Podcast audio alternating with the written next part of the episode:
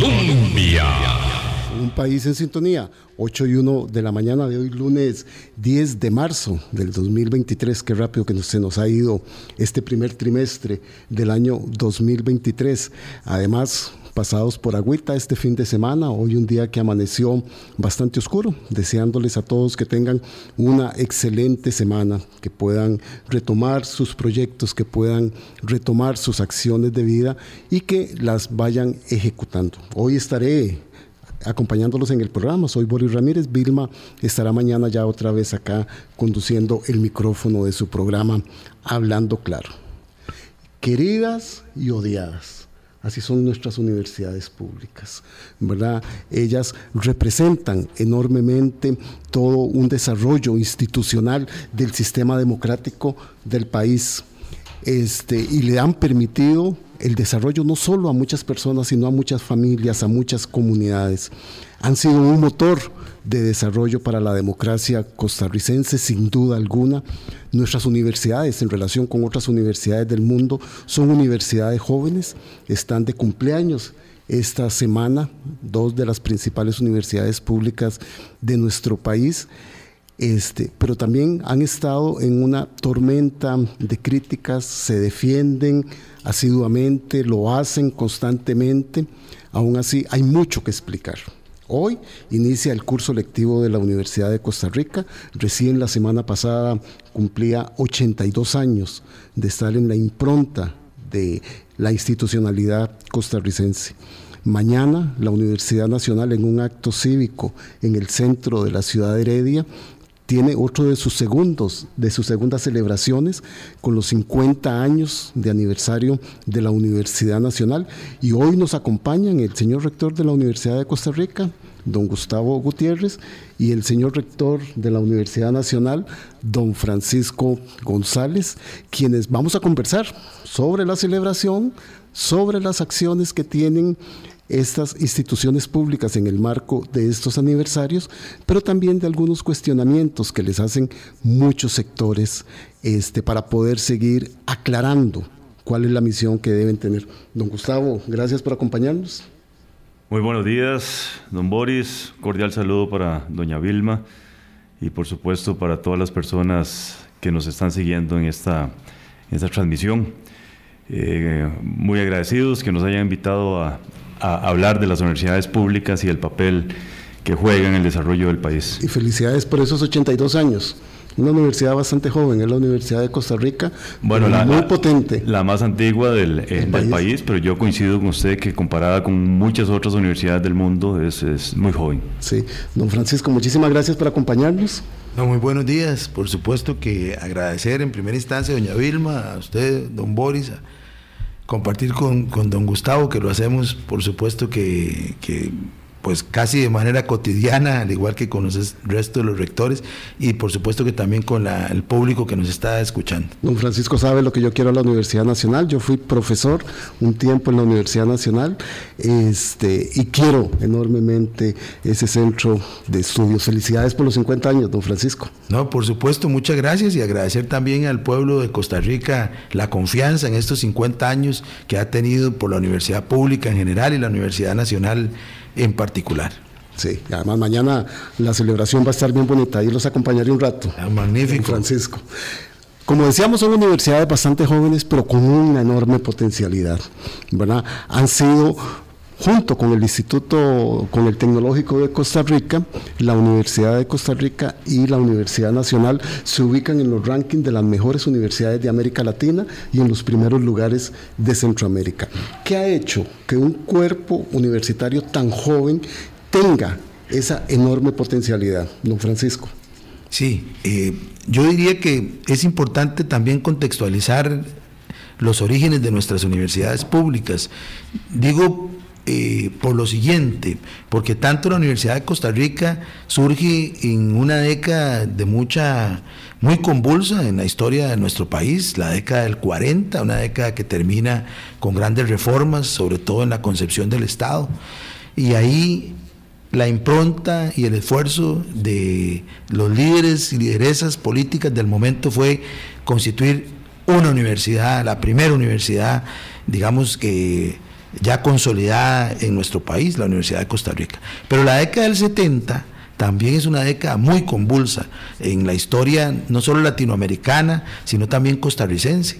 Una década pues donde ya eh, el agotamiento del modelo del mercado común centroamericano empieza a dar signos, pero también una década donde la presión del crecimiento poblacional de dos décadas atrás ya requería más apertura en, en materia de oportunidades de educación superior, y una década que arranca con una crisis de energética de los energéticos muy fuerte, y aún en ese contexto de crisis, nuevamente el sector político tuvo la visión de crear una, una tercera universidad, porque un año antes también se tuvo esa visión de crear el Tecnológico de Costa Rica. Entonces lo que quisiera resaltar en esta primera participación es el carácter visionario de hace décadas atrás que permitió que la clase gobernante tuviera como prioridad la educación, eh, en este caso universitaria. Así es, don Francisco, un país pequeño, don Gustavo, con cinco universidades públicas,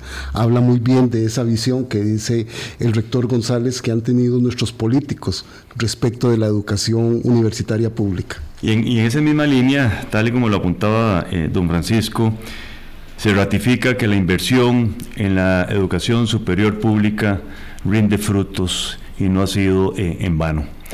Que estas tres universidades, Universidad de Costa Rica, Universidad Nacional y Tecnológico, sean uno, dos, tres en Centroamérica, eh, dice muchísimo, don Boris. Sí. Eh, yo creo que no se equivocaron esos, esos políticos, esos visionarios, y hoy lo está ratificando las, las cinco universidades públicas en, ese aporte al desarrollo del país. Rector Gutiérrez, dice mucho más de lo que hemos querido entender o lo que entendemos en Costa Rica, que tres de nuestros principales centros universitarios públicos están en los primeros lugares de Centroamérica y de América Latina. No solo que estemos en esos tres lugares, sino que somos uno, dos y tres de acuerdo al, al, ranking QS, que, en eso de los rankings es, es importante abordarlo, eh, don Boris, las metodologías cambian.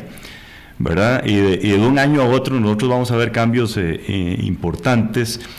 Eh, debido a que incluyeron un elemento, otro lo, lo, sacaron. Pero, por ejemplo, se refleja calidad. Aquí, y son, son empresas, debo aclarar, no son empresas costarricenses.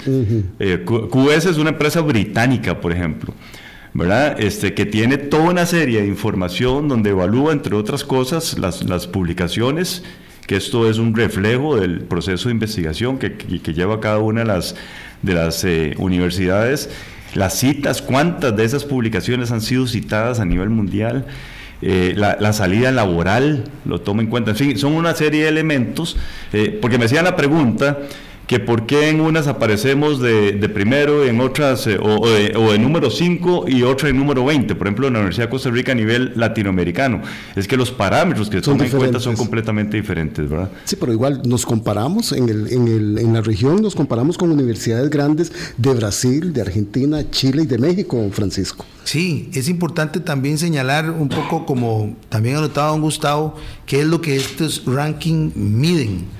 Fundamentalmente, eh, no solamente logran medir, eh, por ejemplo, la cantidad de publicaciones, citaciones, sino también la vinculación de las universidades con el mundo exterior, la internacionalización, también la calidad de los docentes, eh, la cantidad de graduados, la forma en la cual nuestros egresados se vinculan al mercado laboral. Entonces, son indicadores que permiten y de alguna manera comprueban que la inversión que se hace en educación superior universitaria tiene réditos. Y aquí yo quisiera señalar algunos de estos elementos de por qué figuramos eh, las universidades públicas entre los primeros lugares.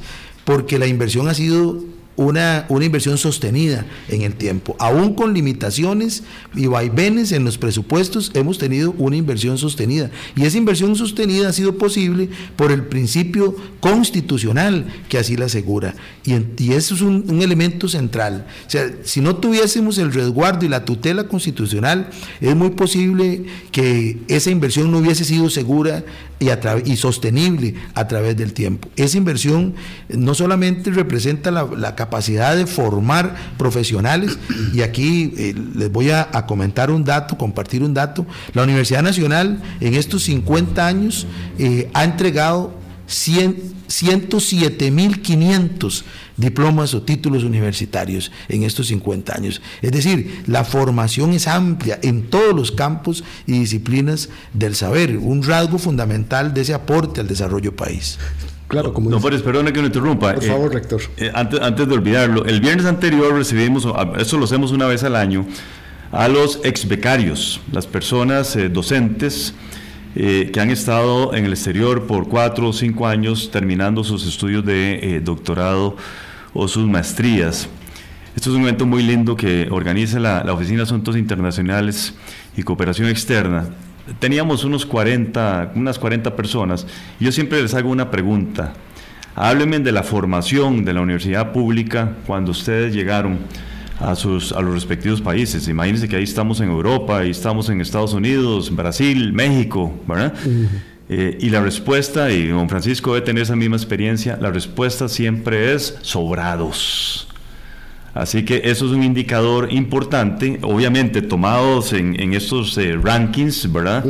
Como el Times Higher Education y el eh, QS para Latinoamérica, donde la, la formación de alto nivel de la universidad pública se refleja a nivel, a nivel internacional. Claro, y esto se entiende tal como lo estaba explicando don Francisco en esa inversión sostenida.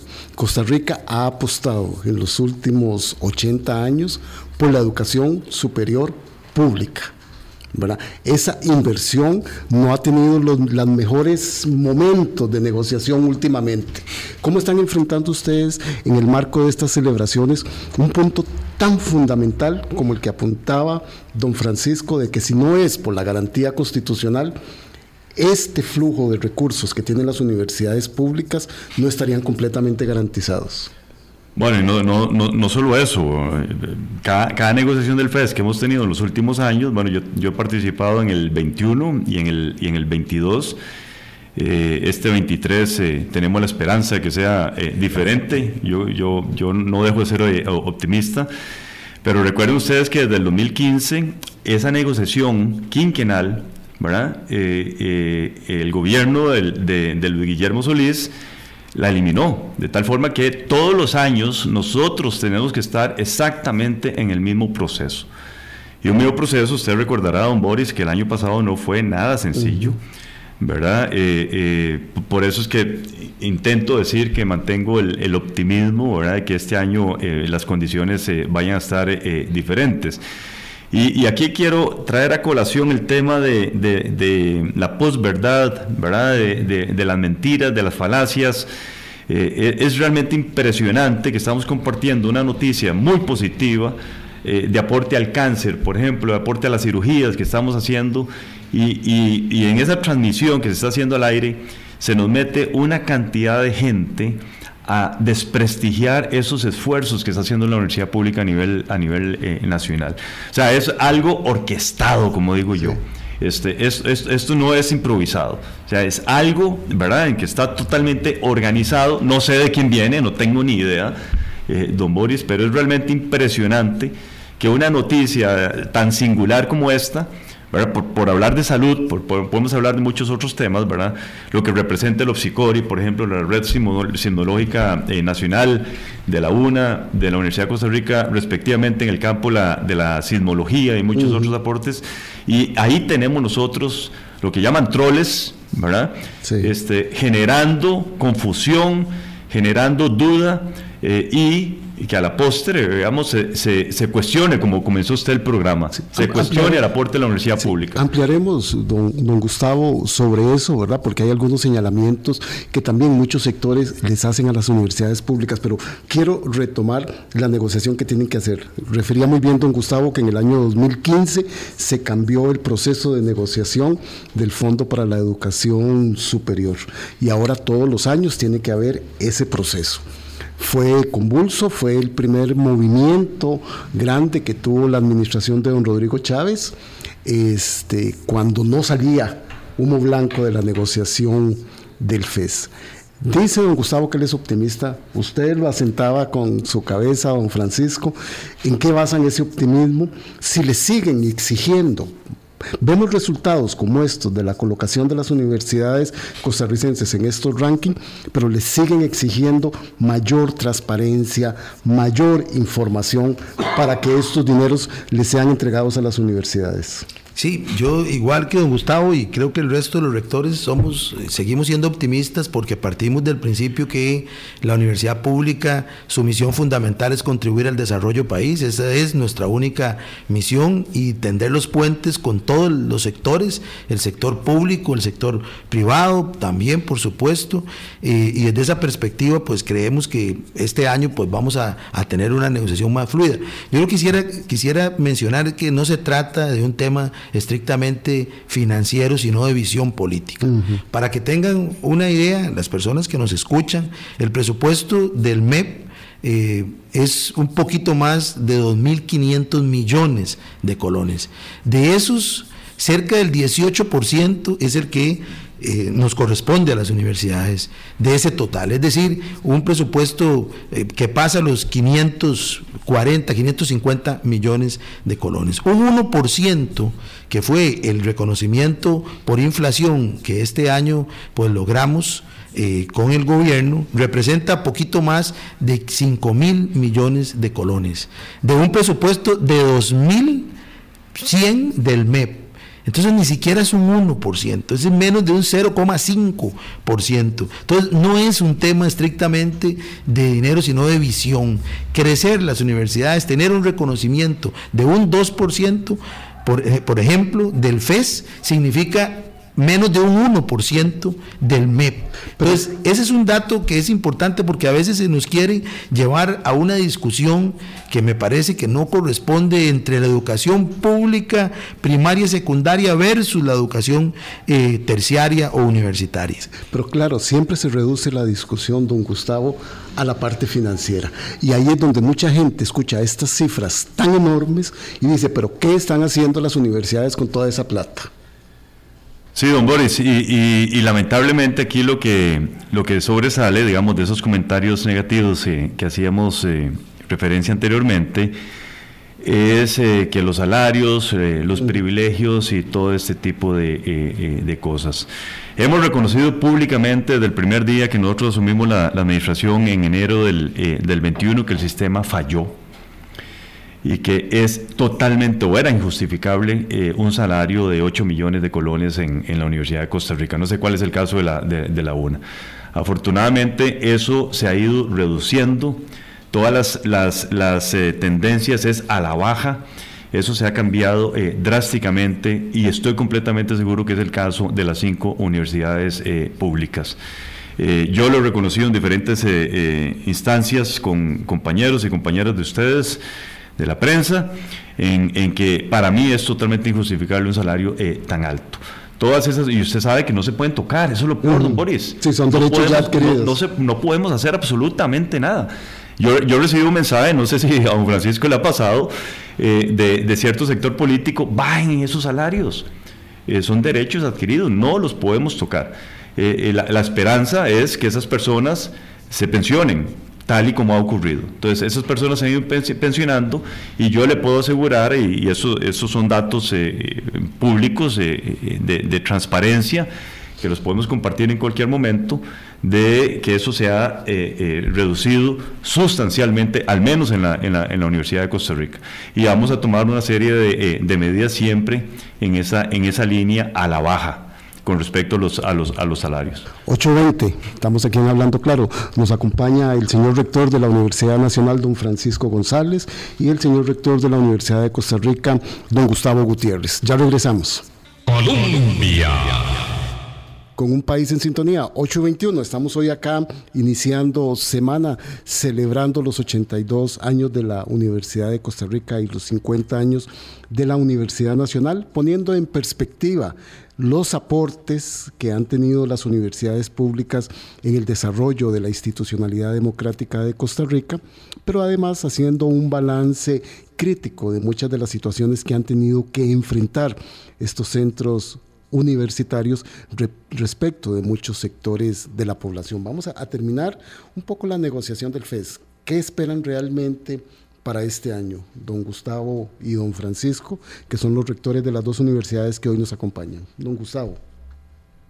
Bueno, tal, tal y como lo manifestamos eh, don Francisco y yo, en ese, en ese ánimo positivo eh, que, que tenemos, que se respete lo que dice la constitución política. Eso es exactamente lo que la universidad pública espera para esta, para esta negociación. Que se respete lo que dice la constitución política.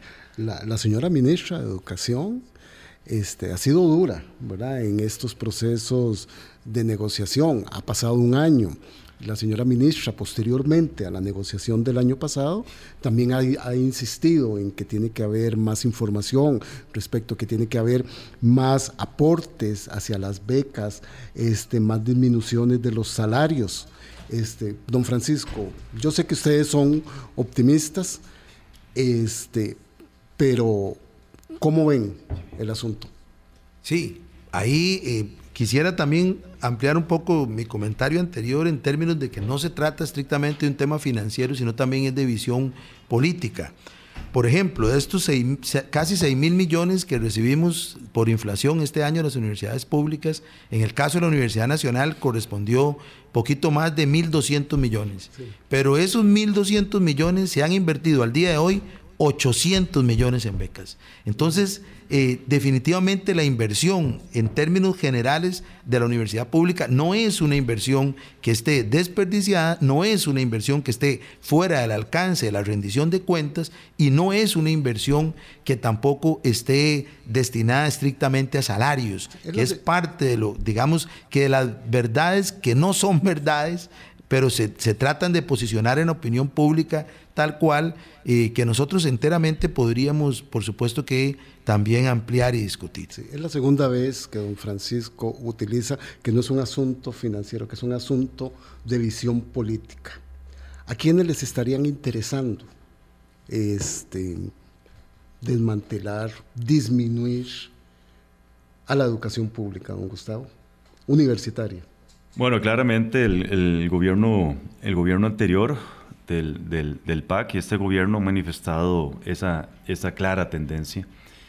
Eh, al, al, hablar nosotros de optimismo, eh, nosotros tenemos la, la, la, fe de que los cuatro ministerios representados en la comisión de enlace, que es el, el MIDEPLAN, el MISIT, Educación y eh, Hacienda, tengan, tengan ese papel claro de la universidad, de la universidad pública y todos los aportes eh, eh, que, que, estamos haciendo para, para contribuir con ese desarrollo del, eh, del país.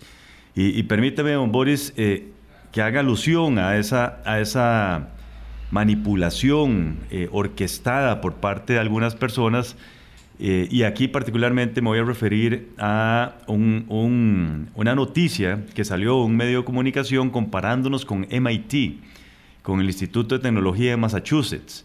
Eh, si usted analiza a profundidad, usted ve ahí claramente la mala intención y la irresponsabilidad de manipular datos únicamente para eh, afectar la imagen de las universidades públicas. Por eso es que le digo que hay, no, no es solo gobierno, sino que hay un movimiento más allá, ¿verdad? Con un claro objetivo que es traerse abajo las universidades públicas.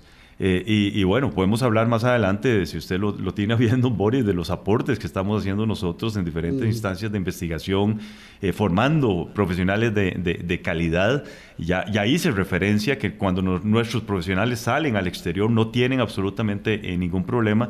Y algo que es fundamental, que se conoce poco, y aquí acepto mi culpa, puede ser una responsabilidad nuestra, todo lo que hacemos en aportes a las comunidades.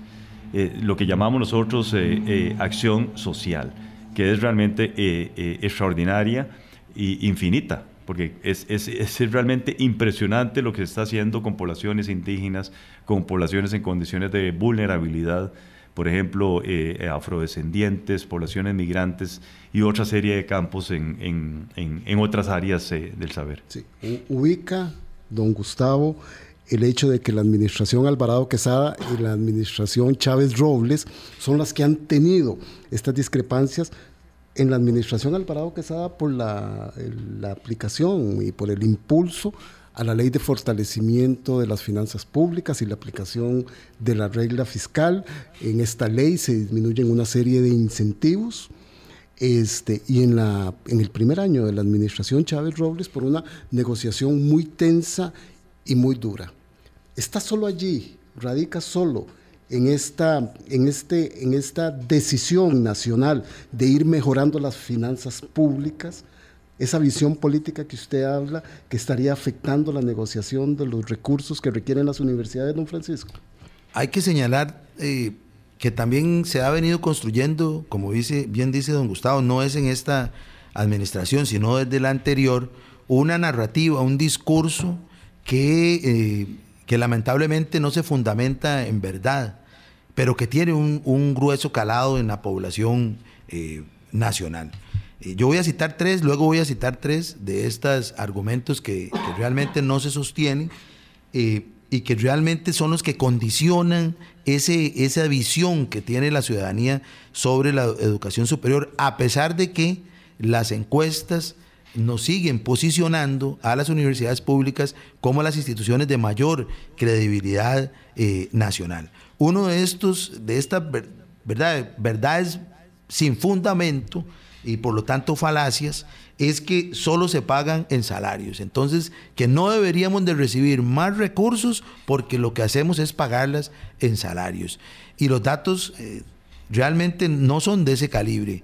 Por ejemplo, nosotros, el sistema universitario en general, eh, destinamos al salario en formulación cerca de un 74%. En ejecución, al final es un poquito menos. Es decir, podemos decir que la inversión en salarios en las universidades es de un 70%. Entonces la gente dice, es que invierten un 70%, pero lo que hacen las universidades es generar conocimiento y producir conocimiento. Por lo tanto, necesitamos invertir en, docentes que son los que abren los cupos, los que nos permiten tener más estudiantes, que es la demanda. Es que tenemos que tener más estudiantes. Y claro, tenemos que tener más estudiantes, pero tenemos que contratar más personal, más haber una relación lógica. Entonces, y esa relación es una relación sana. Una en el mundo, las universidades invierten eh, similarmente, las mejores universidades del mundo invierten entre 65 y 80 por ciento de su, de su, de, su capital en, en, salarios. Entonces, ese es un tema que nosotros no, estamos totalmente de acuerdo en que también tenemos que regular. En el caso de la Universidad Nacional y del resto de universidades públicas, el tema de los salarios se ha venido controlando eh, absolutamente. ¿Y por qué razón? Porque teníamos ya una tendencia de insostenibilidad en los salarios. Claro, don Francisco y don Gustavo, es que a cualquier persona le puede sonar muy grosero que una persona dentro de una universidad pública haya tenido excesos de salarios en el tope máximo de 8 millones, 5 millones, 6 millones, respecto de la realidad laboral que hay fuera de las universidades. Y eso ustedes lo han reconocido, pero sigue pesando mucho en la discusión que hay respecto de los privilegios que se establecieron dentro de las universidades. Pero que ya hoy en día no, no tienen ese peso ni lo van a seguir teniendo. Desde el 18 que entra, 19 que entra en vigencia la ley 9635, las universidades hemos venido aplicando esa, esa, esa, esa, alcances de ley. esos alcances de ley. Y cito de nuevo en el caso de la UNA, nosotros en el 2020 teníamos una formulación presupuestaria en el laboral de un 87%. Eso no nos iba a llevar a ningún lado más que al cierre de la universidad. Hoy, dos años después, tenemos un ejercicio presupuestario con una formulación del laboral de un 77%. Yo, don, Boris, yo, yo le, puedo, le puedo asegurar que el principal gasto en cualquier universidad del mundo es la contratación de profesionales de primer nivel. Eh, y eso, y eso eh, usted lo puede, lo puede constatar eh, muy fácilmente. Vea el problema que estamos teniendo, que esto es un asunto del que no hemos hablado, que es ese salario inicial, ese salario para aquella persona de primer ingreso a nuestras instituciones que es muy bajo. Es muy, muy bajo y lo que está ocurriendo, y eso lo veo yo semanalmente, don Boris y don Francisco, es que la gente nos dice con este salario yo no me puedo quedar en la Universidad de Costa Rica. Lleguemos a una negociación porque ha habido un complemento de beca por parte de la, institución y yo me regreso donde estudié o me regreso porque tengo ofertas muchísimo mejores en el, en el exterior. Y eso es de todas las semanas, don Boris, porque nosotros no tenemos cómo, ¿verdad?, atraer a ese buen profesional. Bueno, la semana pasada me pasó eh, con, un profesional en, química y otra profesional en, en el área de las, letras que recibieron una mejor oferta donde ellos estudiaron y eh, la Universidad de Costa Rica no, el país perdió ese valioso talento humano porque no lo pudimos retener por ese salario eh, inicial que es muy bajo. Don Gustavo y don Francisco, y el viernes 10 de marzo entró en aplicación la ley marco de empleo público. Se apuró el Consejo Universitario de la Universidad de Costa Rica a declarar a todos sus funcionarios exclusivos y excluyentes, que pareciera que es uno de los portillos con que quiere la sala constitucional este, medrar el, empleo público, don Gustavo. Sí, esto, esto debo decirle, en, en, un ambiente de muy buena comunicación entre la administración y el Consejo eh, Universitario, se trabajó, se analizó, se estudió eh, profundamente lo que esto eh, significaba. Y lo que nosotros estamos diciendo es que eh, los, los, los puestos en nuestra institución no estarán bajo la rectoría de Mideplan. ¿verdad? Eso es exactamente, ¿verdad? Que no corresponde someter el quehacer universitario al control del poder ejecutivo. Pero todo lo demás de la ley sí aplica en la universidad pública. ¿verdad? Al menos en la Universidad, en la universidad de, eh, de Costa Rica. Eso es, eso es simple y sencillamente lo que nosotros estamos diciendo, ¿verdad? Con exclusivos y excluyentes. Todos los puestos son esenciales y no podemos estar bajo el control del Poder Ejecutivo. Pero un aviso como esos a la ciudadanía no significa que siguen las universidades públicas tratando de salirse de la égida de ordenamiento de todo el empleo público del Estado costarricense. No, tal y como lo dije, no nos saca de la ley marco, ¿verdad? Y, y en eso hay, hay jurisprudencia la, de la sala eh, constitucional. Eh, nosotros estamos sometidos a la ley eh, marco de empleo, de empleo público. Únicamente para el asunto de los puestos, de las relaciones eh, laborales, estamos diciendo, nosotros tenemos que tener nuestro eh, control. Sí, don Francisco, ¿cómo lo está analizando la Universidad Nacional? Sí, nosotros también eh, somos respetuosos de también la consulta facultativa uh -huh. que se hizo antes de entrar en vigencia esta ley y que estableció eh, 15 inconstitucionalidades en aplicación de la ley marco de empleo público para el caso de las instituciones con autonomía constitucional. Una de ellas es que no estamos eh, bajo la tutela del Ministerio de Planificación y en consecuencia pues tenemos algunas diferencias en la aplicación de la ley. Yo creo que también acá es reconocer eh, que vivimos en una democracia con una con un contrapeso y pesos y contrapesos propios de la gobernanza y la gobernabilidad, donde también el criterio de la sala constitucional es un criterio que nos permite también construir y consolidar democracia. Flaco favor sería que nosotros también desvirtuemos también los alcances de las mismas sentencias constitucionales y o nos apartemos de ella. Quisiera enfatizar que en el caso de, de la ley marco hay una serie de, de, procesos que las universidades vamos encauzando. Creo que todas tenemos al interior nuestros propios procesos que nos permiten ir cumpliendo lo que la ley también establece. En el caso de la Universidad Nacional, pues nosotros también elevamos al Consejo Universitario una propuesta ya de cómo nos vamos a organizar laboralmente. Eh, tenemos tres meses para que esto suceda. Es importante también señalar que la, el reglamento establece unos plazos y un tiempo, ¿verdad? Donde nosotros tendremos que ir también eh, de alguna manera respondiendo a este marco legal.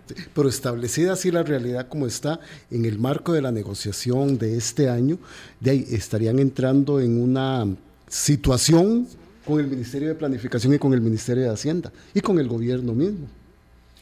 Bueno, yo lo que entendería es que lo que estamos haciendo es, de nuevo, cumplir el juramento que nos hizo rectores ¿verdad? Y nosotros somos rectores de universidades no solo por el mandato de las comunidades, sino en función del respeto a la constitución política y al estatuto orgánico de nuestras universidades. Y no estamos apartándonos de eso, ¿verdad? Sino más bien siendo consecuentes. Don Gustavo. Sí, eh, aquí, aquí hay un, tema que, es importante traerlo a, colación, que es la concepción constitucional de la autonomía eh, universitaria y la autonomía eh, municipal y otras mm. autonomías que, han, han, manifestado otros Que nos ha costado tanto entender. Entender, exactamente. Eso es un tema bastante complejo. Entonces, con esto nosotros lo que pretendemos es proteger la creación del conocimiento, y que esté totalmente ajeno a los vaivenes políticos o al gobierno de turno. Mm. A ese, a ese poder. Y, hay ejemplos muy concretos eh, en, la práctica de la investigación, por ejemplo, que podemos tener en las universidades eh, públicas. Eh, un equipo de investigación va a hacer unos análisis de los ríos aledaños a, a los monocultivos de piña, por ejemplo. Y resulta que encuentra que hay una alta contaminación en esos ríos. Estando en el poder eh, político, digamos, en el poder ejecutivo, la decisión de estos salarios, ahí se pueden ir investigadores, se pueden ir administrativos, este, porque no representa lo que el gobierno quiere recibir. Una posición totalmente contraria. Imagínense lo que representa decirle al gobierno que las piñas están contaminando eh, los ríos. Entonces aquí tenemos nosotros un criterio de total independencia y yo creo que esto, don Boris, ilustra muy bien, ilustra muy bien que nuestros, eh, nuestros funcionarios y funcionarias son esenciales y que tienen que estar fuera de ese marco de jurisdicción, digamos, del, Poder Ejecutivo. Claro, entonces, don Francisco, autonomía entendida, como dice el rector Gutiérrez, como independencia de cátedra, independencia de investigación y de acción social de las universidades. ¿Qué hay que decirles a las personas que dicen que la autonomía ha sido tomada para que las universidades crean un sistema de castas de privilegio y que se quieran vivir dentro del marco de la autonomía al margen de lo que otras partes del Estado costarricense están haciendo para acomodar las finanzas públicas? hemos reconocido que tiempo atrás Hubo en, el tema de, salarios no correspondió a la misma, al mismo financiamiento que el, Estado nos generaba, poniéndolas a, las universidades en una situación de insostenibilidad. Hoy ese no es el tema, se han corregido, aplicamos tanto la ley 9635 en sus dos títulos de empleo público como también en su título de regla fiscal. Nosotros las universidades cumplimos la regla fiscal. Cerca de 35 instituciones en el país no han cumplido la regla fiscal y nosotros la hemos cumplido a cabalidad, muestra de que también estamos respondiendo a una nueva, de, de alguna manera, a un nuevo contexto donde la vinculación de la universidad con la sociedad tiene que ser más robusta, más fuerte, mayormente orientada. En ese sentido, eh, hay un principio de autonomía que cada día nos lleva a un mayor nivel de responsabilidad. Tenemos que entender la autonomía con límites y posibilidades. Y dentro de esos límites está la mayor responsabilidad en cuanto a la rendición de cuentas que nosotros hacemos con el manejo del presupuesto.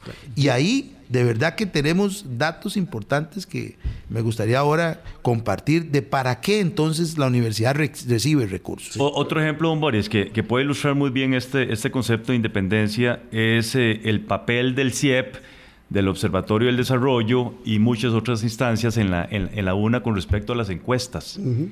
¿Verdad? Y resulta que puede venir una encuesta muy incómoda y estando toda esta decisión en el Poder Ejecutivo y simple y sencillamente todos los procesos disciplinarios se ejecutan desde el Poder Ejecutivo. O sea, eso, eso, eso tiene mucho sentido. O sea, estos dos ejemplos que hemos compartido acá ilustran muy bien este, esa, esa decisión que tomó el Consejo Universitario la semana anterior. De declararlos a todos exclusivos. Pero, pero además, don Boris, ahí añado lo siguiente, hay una naturaleza particular del quehacer universitario. Decir, nosotros no generamos eh, eh, no somos una fábrica que generamos, por ejemplo, un componente electrónico, no somos una fábrica que generamos eh, componentes o partes de, un automóvil, generamos conocimiento. y somos un centro cultural que genera conocimiento artístico, científico, tecnológico, donde toda la comunidad universitaria va generando una expertise tanto el personal académico, que es por supuesto que el que le corresponde, pero también el apoyo del sector administrativo en el cumplimiento de esa naturaleza particular. Leí el, el, derecho de respuesta que el Consejo Nacional de Rectores hizo a una publicación del periódico La República, dando explicaciones, ¿verdad? Porque se, se ponía que las universidades seguía creciendo los salarios y seguían disminuyendo los aportes a becas a inversión. Una absoluta mentira, tal y cual así lo escribimos. Los salarios en las universidades públicas han disminuido cerca de un 8% en los últimos tres años. La comparación que se hace en ese artículo, sinceramente, eh, ¿verdad? Es absolutamente no corresponde. Compara, como decimos popularmente, papas con chayotes. Eh, la inversión en las universidades tiene tres grandes componentes básicos. Inversión en contratación, en salarios, ya le decía, en el caso de las universidades en general no sobrepasamos el 74-75%. Luego tenemos una inversión en becas que es de un 15% y el resto es inversión básicamente en lo que es eh, infraestructura, mantenimiento, equipamiento, que es una relación muy sana. Claro, entonces las personas dicen, pero ¿por qué invierten un 70 en salarios, un 75 y un 15 en becas? De nuevo, solo podemos tener estudiantes en la medida que tengamos más docentes que nos permitan tener esa, esa, esa formación para más estudiantes. ¿Ha insistido el Consejo Nacional de Rectores en esto que está explicando don Francisco? ¿Y por qué, don Gustavo, hay sectores de la población que no le creen a las universidades públicas?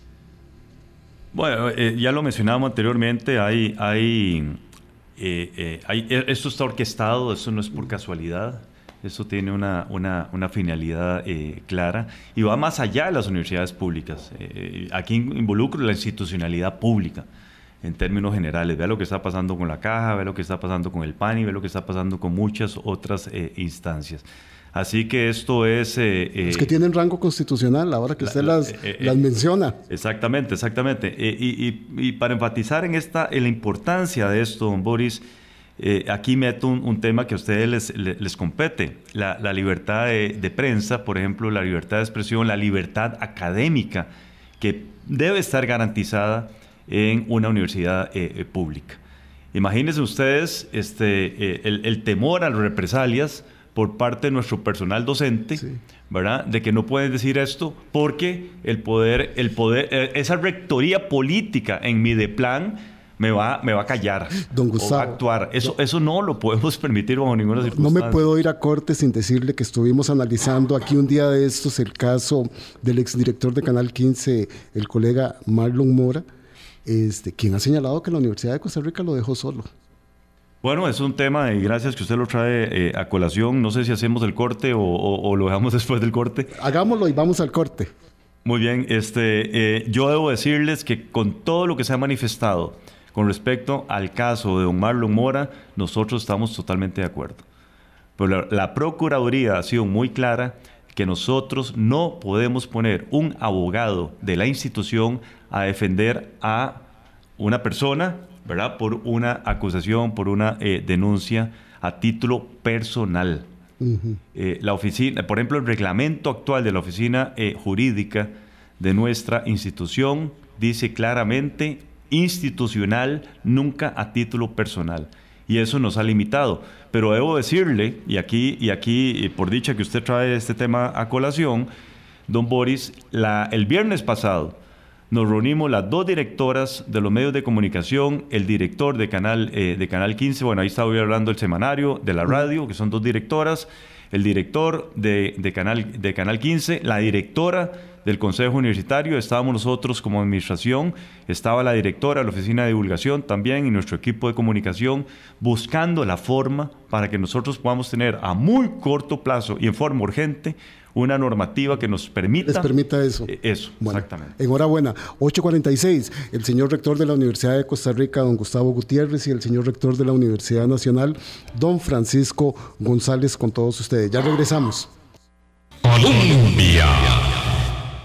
8.47, regresamos acá hablando, claro, con el señor rector de la Universidad Nacional, don Francisco González, y el señor rector de la Universidad de Costa Rica, don Gustavo Gutiérrez. ¿Cómo va a ser esa celebración de los 50 años, don Francisco? Bueno, nosotros hemos... ¿Cómo está haciendo? Perdón. Claro, de verdad que eh, insisto en, en que la celebración primero es un agradecimiento a la sociedad costarricense por esa inversión sostenida en el financiamiento de la educación que nosotros desde la Universidad Nacional generamos. Una, una educación, una inversión que se ha materializado en la formación, como les decía, de más de 107 mil eh, personas que se han titulado.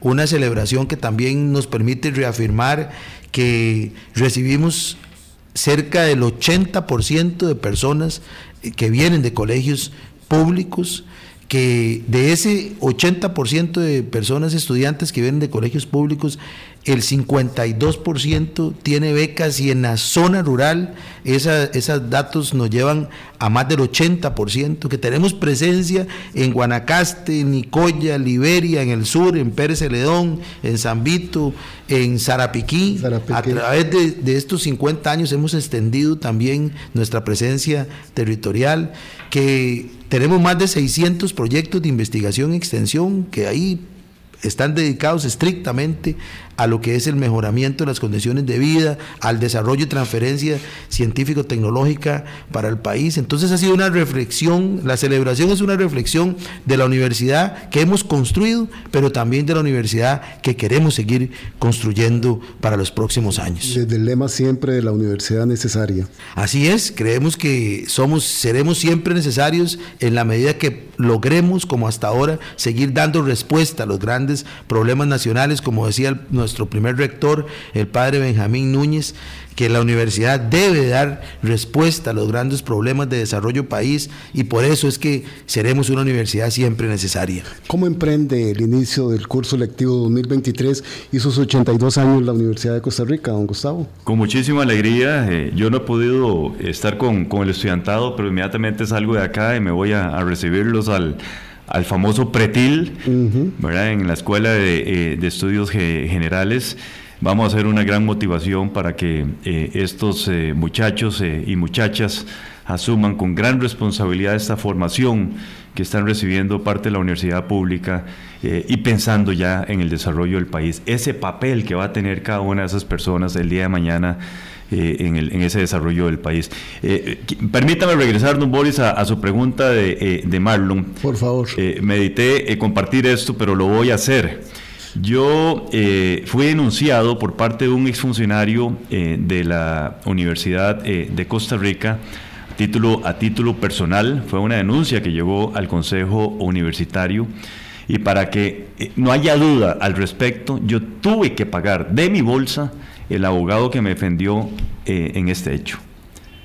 Eh, y eso es totalmente demostrable. Yo lo tuve que pagar porque la primera advertencia que recibí en, aquel entonces por parte del director es que no podía utilizar el recurso ni de la OJ ni de mis asesoras en la rectoría que yo tenía que pagar un abogado externo y así lo hice y eso lo puedo mostrar en cualquier circunstancia. Eso a propósito de la, pena, ¿verdad?, que tuvo que enfrentar eh, don Marlon de no recibir ese apoyo o esa asesoría legal por parte de la institución. Ojalá que se pueda corregir eso, porque de ahí también parte del deber de las universidades es proteger a su gente en el marco de la generación de pensamiento, en el marco de la generación de cátedra y de investigación. Se, conformó un, comité integrado por las personas aquí eh, citadas y, yo espero que a muy corto plazo, muy corto plazo, estamos hablando de que un mes nosotros podemos tener una norma, una normativa que nos permita este, hacer ese acompañamiento a las personas denunciadas a título personal.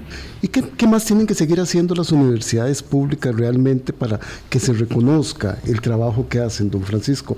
Yo he de decirlo en lo personal, yo a veces me siento impotente de poder defender a las universidades públicas desde una posición crítica porque realmente hay una andanada en contra de la educación en general, que a uno como demócrata lo tiene que preocupar. Sí, un dato importante es, eh, que quisiera compartir también es que las cinco universidades albergamos poco más de 135 mil personas estudiantes. Creo que eso también es una reflexión importante en términos de que posiblemente haya grupos que también eh, visualicen, bueno, ¿qué pasaría si un financiamiento de esta naturaleza no permitiera tener ese alcance? Entonces también ahí hay, hay observaciones que nosotros tenemos o preguntas que también corresponde hacernos.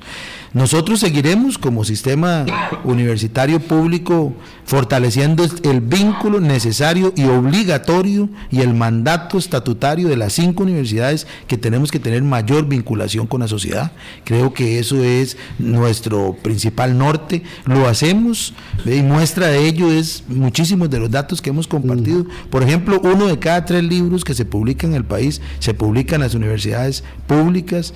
El 90, cerca del 88% de la investigación se genera en las universidades públicas. Creo que son los principales creadores de investigación en el país, las universidades públicas. Claro, y es donde definitivamente, posiblemente nosotros tenemos que fortalecer más la forma en la cual podamos comunicar lo que hacemos, pero no estrictamente comunicar lo que hacemos, sino generar esa sensibilidad sobre la importancia para un país de invertir en educación superior, en educación en todos los niveles, pero fundamentalmente en educación superior. Ya, ya lo dijimos, don, don, don Boris, eh, las universidades públicas han sido un pilar fundamental en la institucionalidad pública y democrática. En docencia hablamos de formación de profesionales de alto nivel, ¿verdad? un talento humano en diversos eh, campos yo creo que en conjunto están todos los campos eh, eh, representados.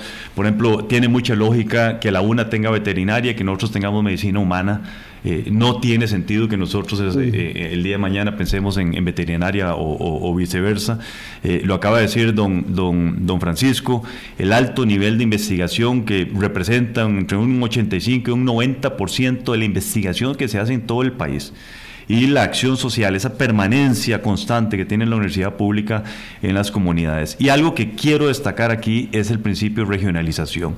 O sea, la regionalización nos permite a nosotros democratizar el conocimiento y eso representa movilidad social a nivel país. Sí, eso es muy importante. Acompañaremos el proceso de negociación del FES. Este, no estaremos aquí para cuando la Universidad de Costa Rica esté cumpliendo 150 años y la Universidad Nacional también, pero ojalá Ojalá que las generaciones futuras de Costa Rica sigan teniendo un sistema de universidades públicas que lleguen a cumplir 300, 400 años y que el aporte que se haya dado en la discusión y en la defensa y en la criticidad de lo que hacen las universidades públicas le siga aportando a la democracia. Don Francisco, felicidades a usted y a toda la Universidad Nacional por estos 50 años. Don Gustavo, felicidades a la Universidad de Costa Rica por estos 82 años y a seguir en la brega. Muchísimas gracias. Gracias a usted, don Boris y a doña Vilma. Igualmente. Muchas gracias. Muchísimas gracias y nos encontramos mañana y nos escuchamos y nos vemos acá en Hablando Claro mañana. Que tengan un buen inicio de semana.